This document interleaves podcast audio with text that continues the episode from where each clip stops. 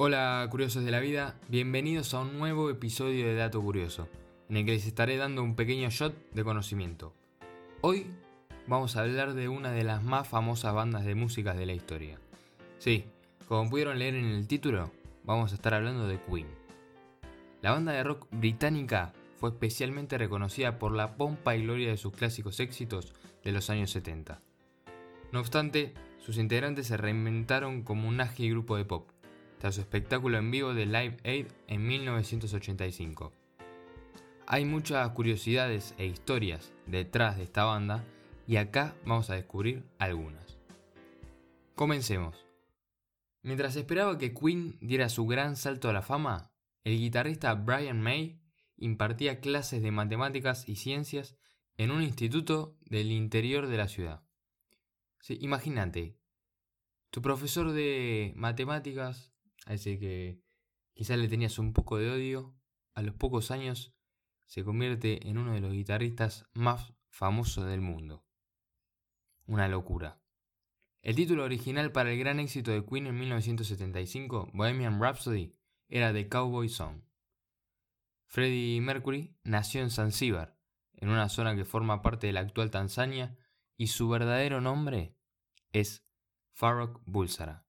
Freddy era como le llamaban en un internado de estilo británico al que le llevaron a estudiar en Bombay. A los 18 años se fue con sus padres a Inglaterra tras estallar la revolución. Yo que no soy un, fanático de Queen, no sabía este dato, nunca me hubiese enterado. Imagino que los fanáticos o los que están por lo menos un poco metidos en, en el tema de este tipo de música lo sabían. Yo creo que más de uno, como yo, no lo sabía. El logo de Queen fue diseñado por el propio Freddie Mercury, usando los signos zodiacales de los cuatro integrantes, dos leos, un cáncer y un virgo. Sin embargo, esto es algo curioso y algo dudoso también, Freddie decía que él no creía en la astrología. De ahí a por qué utilizó los signos zodiacales, no se sabe. Según el libro de los Guinness Records, el club de fans de Queen es el más longevo de la historia. ¿A vos qué te parece? Bueno, lo dice un libro de los récords. Pero yo creo que habrá más de uno que es fanático de otra banda de música, no está totalmente de acuerdo. La guitarra de Brian May fue construida por él y su padre con la madera de un manto de chimenea con más de 200 años de antigüedad.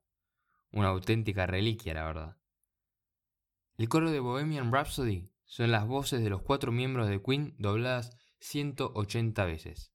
Ahora sí, yo creo que este dato, aunque sea fanático de Queen, no lo tenías. Que ese, ese coro que se escucha detrás, ese coro que está presente en, en esa tan famosa canción, son las voces de los cuatro miembros dobladas. Y no, este número exacto de 180 veces sí que no lo tenías. En el jardín de Roger se grabaron los vídeos de We Will Rock You y Spread Your Wings. Como, como una banda de música, aunque sea famosa, aunque esté ya pasó por los primeros escalones del crecimiento, igualmente puede grabar un video en el jardín de la casa de uno de los integrantes. Eso deja también mucho que reflexionar. Kurt Cobain mencionó a Freddie Mercury en su nota de suicidio, diciendo que admiraba y envidiaba su capacidad para aceptar el amor de su público. Qué, raro, ¿no? Imagínate que una persona se suicide y te nombra a vos en su carta de despedida. Debe ser una sensación realmente extraña. Freddie Mercury era un gran coleccionista de sellos. Cuando murió, el servicio postal británico compró su colección por unos 5 mil dólares. Además, apareció en un sello conmemorativo junto a Roger Taylor en 1999, lo que fue muy criticado claramente, ya que solo podían aparecer miembros de la familia real. Muchas personas habrán estado indignadas con, con ese suceso. Este fue el conjunto de datos curiosos de hoy. Espero que les haya gustado y que se hayan sorprendido. Gracias por dejarme sus opiniones diciéndome qué les parece el podcast, las valoraciones de 5 estrellas en Apple Podcast, los me gusta en iBox y por suscribirse. Además, están todos más que invitados a contactarse conmigo a través de las redes sociales. En Instagram y Facebook me pueden encontrar en arroba dato curioso podcast y en Twitter me van a encontrar en arroba dato curioso y pueden opinar con el hashtag dato curioso podcast que les voy a estar leyendo. Por estos medios se van a enterar cuándo hay nuevo episodio.